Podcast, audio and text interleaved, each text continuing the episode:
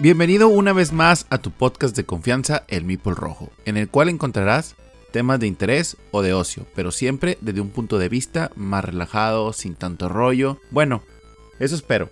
La verdad, el capítulo de hoy se llama Hablando Raro. Elegí ese nombre porque a todos nos ha pasado que te sientas a mesa con gente nueva y salen las palabras que hacen que se queden con los ojos cuadrados. Y por pena, pues no preguntan. Los jugones puristas se pueden ofender, pero la verdad es que no importa, porque hay que incluir a los nuevos porque todos empezamos de alguna forma. Y es por eso que hoy te voy a revelar algunas de las palabras o términos que los jugadores de juegos de mesa usan o usamos para referirnos a ciertas cosas. Así que, bienvenido. Si quieres ponerte cómodo, sacar tus snacks, ahora es el momento. Te advierto que después de hoy entenderás las palabras míticas del mundillo lúdico. De hecho, al hacer esto, puedo ponerme en riesgo, pero la verdad es que no me importa. Revelar uno de los secretos mejores guardados, de las sociedades secretas de los juegos. La verdad es que no creo que existan, pero se escucha más importante así. Pues, bienvenido y comenzamos. Vamos a empezar con la más común, la ludoteca. Pues bien, es así como el jugón empedernido, de corazón, le gusta llamar a su colección de juegos y entre más variada y más especializada, según sea el caso y gustos, pues bueno, es mejor. Ya después de un tiempo se comienza a depurar, se añaden los títulos raros o difícil de conseguir, así que de hoy en adelante ya sabes el significado de ludoteca, o como le dicen mis amigos, ese dinero que tienes ahí en las repisas empolvándose.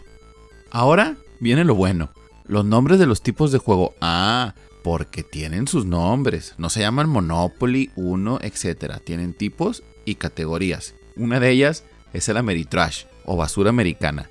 Nombre que la verdad está medio feo. Pero se los explico. Son juegos de miniaturas, siempre temáticos, donde por lo general hay disparos. ¿Sí? Normalmente se manejan dados y nadie sabe quién va a ganar, ya que no importa mucho la estrategia, cuando el combate solo se decide por una tirada de dados o la Risk. Y pues bueno, estos son los juegos Ameritrash. Normalmente son juegos que tienen una temática, ya sea Game of Thrones, ¿sí? y cualquier tipo de película que esté de moda. Por ejemplo, hay una compañía que se llama Avalon Hill, que ha sacado Betrayal of the House Hill, Betrayal of Baldur's Gate y ahora sacó la versión de Scooby-Doo. Esos serían un claro ejemplo de un Ameritrash. Aquí viene el competidor. De hecho, es una pelea ancestral para ver quién es el vencedor. Pero bueno, no entremos en esa pelea nosotros. Así que a lo nuestro. Y la que sigue son los juegos euro. Y no me refiero a la moneda o divisa, sino al tipo de juegos donde la estrategia lo es todo. La diversión puede pasar a un segundo punto. Bueno, al menos eso dicen. Este tipo de juegos premia a quien crea la mejor estrategia. Obviamente, esto puede crear un cierto sabor a que estás jugando solo, hasta que alguien se mete con tu plan de juego y crea el conflicto por acceder a ciertos recursos o lugares del tablero. Pero bueno, si quieres hacer enojar a un jugador de euros, acércate y dile, oye, eso se parece al Monopoly, y verás cómo sus venas saltan. Ahora viene los temáticos. Sí, parecidos a la Meritrash, pero con un poco más hechos al vapor. ¿A qué me refiero con esto? Que aprovechan la fama de una película, alguna serie, libros o cómics para vender la licencia. Son visualmente impactantes, pero jugarlos tienen algunos huecos y se vuelven liosos. Pero al final del día, pues todo eso no importa, porque tú al final eres feliz diciendo Espectros Patronus, Lux soy tu padre, el norte recuerda, o como sea que se pronuncien, porque saben algo, rancho. O se hace Monterrey, sí. ¿Y y de donde yo soy, así pronunciamos. Bueno, bueno, no, realmente no, pero pues yo así pronuncio así. Entonces, si a veces no me entienden mis pronunciaciones, pues lo siento. Pero en general, los juegos temáticos son juegos que son un poquito flojos en sus reglas, pero visualmente impactantes. Fillers o de relleno. Son aquellos que son cortos, con mucha interacción entre los jugadores, suelen ser de temáticas divertidas y poco profundas ya que su propósito general es pasarla bien. En el mundo de los juegos, los fillers se usan para aliviar tensión. Si juegas una partida de dos horas y antes de pedir una revancha juegas un filler, podrás bajar los ánimos y olvidar esa mala jugada que te hicieron. En realidad no lo olvidas, pero haces como si lo olvidaras. En general, Un buen filler tiene que cumplir con divertir, porque para sufrir ya hay un montón. Así que si escuchas la palabra filler, son juegos rápidos, cortos y divertidos. Y bien, voy a hacer un pequeño paréntesis para hablarte de una, de una tienda con algo de historia y magia. Es ese local donde hay sonrisas y muchísimas historias, donde puedes ir a comprar tus cómics y juegos de mesa, novedades geeks y no tan geeks. Me refiero a Amicomi. Ubicada en el centro de Monterrey, muy cerca de Plaza La Purísima, te invito a que los visites y veas su amplio surtido en juegos e historietas. La verdad, este lugar se puede convertir en un punto recurrente en tus trayectos. Pero visítalos y convéncete. Si no quieres salir, revisa su catálogo digital en su sitio y redes sociales, encontrándolos como AmiComi. Y es aquí cuando llegamos a uno de los juegos que no a todos nos gustan. Sí, los cooperativos. Esos donde tienes que jugar con los demás para ganar. Y no a todos nos gustan porque normalmente somos jugadores demasiado competitivos que queremos ganar a los demás. Y pasa un término que también es que le llaman el, el, alfa, el alfa player, que es el que quiere llevar a todos hacia como él quiere que ganen. Y eso puede crear una dependencia a ese jugador y te hace que los juegos cooperativos no los disfrutes tanto. Pero en realidad, si, si, tienes el grupo correcto para jugar cooperativos, te puedes divertir bastante. Entonces, un juego cooperativo es donde todos juegan para ganarle al tablero. Otro término utilizado es Dungeon Crawler o Mazmorreo. Este juego, o este tipo de juegos, son en los cuales vas avanzando por, por un calabozo y en los cuales vas obteniendo niveles y armadura para tus personajes, así como dinero y joyas. Entonces, de esto se trata ese tipo de juegos, estar en un calabozo y sobrevivir. Hay algunos que llevan un poquito más de continuidad, son un poquito más complejos en cuestiones de reglas y otros simplemente son sencillos y de cartas. Hay muchísima cantidad de juegos, entre ellos destaca el Gloomhaven, y a lo mejor un poquito uno más sencillo, un Dungeon Rider. Pero cuando escuches la palabra Dungeon Crawler o Mazmorreo, son juegos donde vas a competir contra el tablero para ganar dinero y subir de nivel a tu personaje. Ahora, alguna vez escucharás el término de LSG y TCG.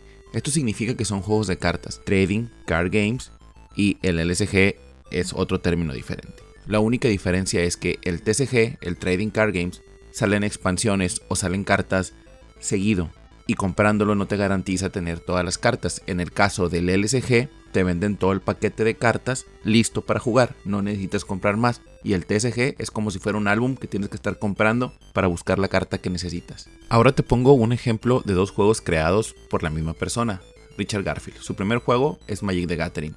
En este juego tienes que comprar sobres para juntar la colección y cada sobre viene al azar. En cambio, su siguiente creación, que fue Android Netrunner, específicamente hablando de juegos de cartas, es un juego en donde viene la colección completa, lista para jugar. Si pudieras tener un número máximo de tres cartas de cada tipo, el juego las incluiría, y las expansiones se te venden igual.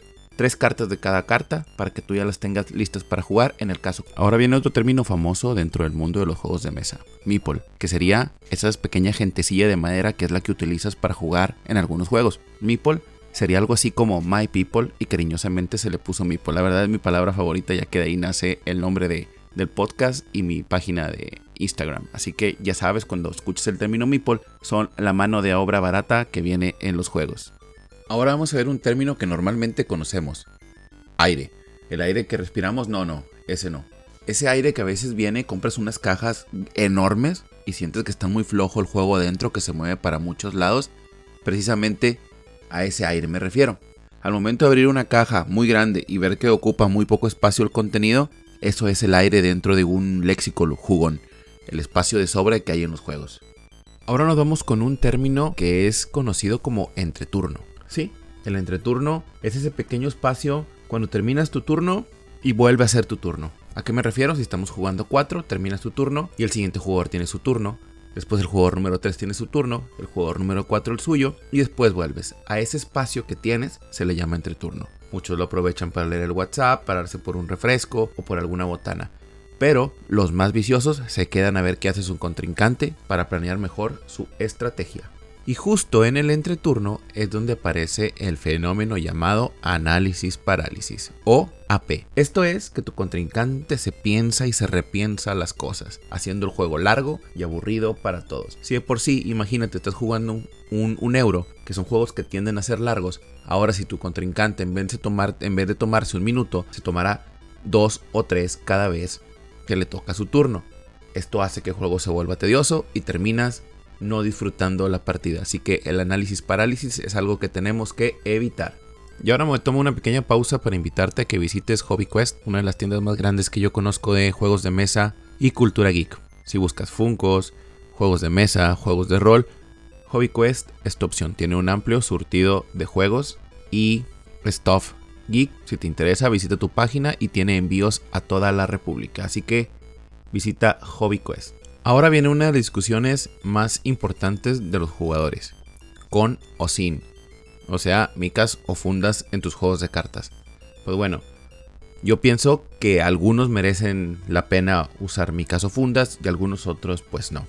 Imagínate, un 1 no lo vas a micar. Un 1 es un juego de batalla que no importa que se doble o se destruya, su precio es tan accesible que te compras otro. Es más, hasta te puedes comprar temáticos si así gustas. Pero un juego que es más difícil o que sus cartas tienen un valor más grande, pues claramente tendría que estar en micado. Por ejemplo, el TCG Magic the Gathering, ya que algunas de sus cartas llegan a valer algunos cientos de dólares. Así que, pues ya es decisión tuya si en micas o no o en fundas tus juegos.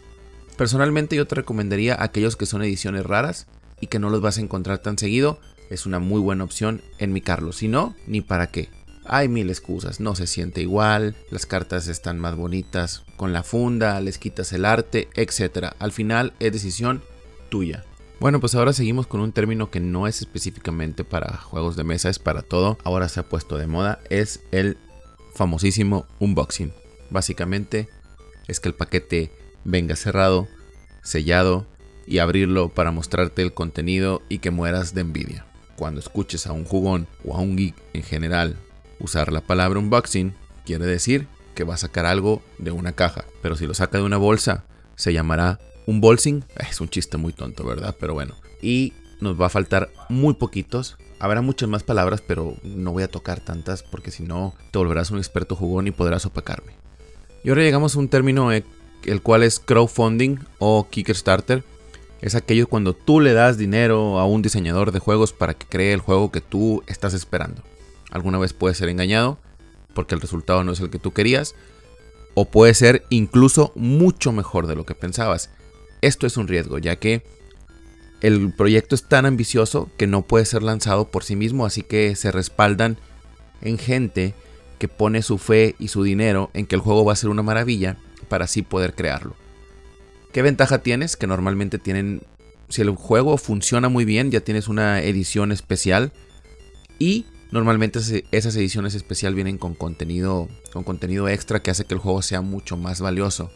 Aunque, últimamente, esto se ha convertido en una mafia, ya que gente compra 5 o 6 juegos para después revenderlos al triple de lo que salen. Bueno, no es mafia, simplemente es tener el dinero para comprarlo en su momento jugándotela a que el juego realmente sea ese hit que están esperando. Así que si tú tienes dinero y puedes comprar un Kickstarter o un crowdfunding, adelante. Yo me arrepiento de hecho de haber no entrado al crowdfunding de Blood Rage. Afortunadamente ahora lo tengo en mis manos, pero no tengo la expansión del quinto jugador y cosas extra que hacen que el juego sea mucho más chulo. Pero cada vez que escuches crowdfunding es una campaña Kickstarter.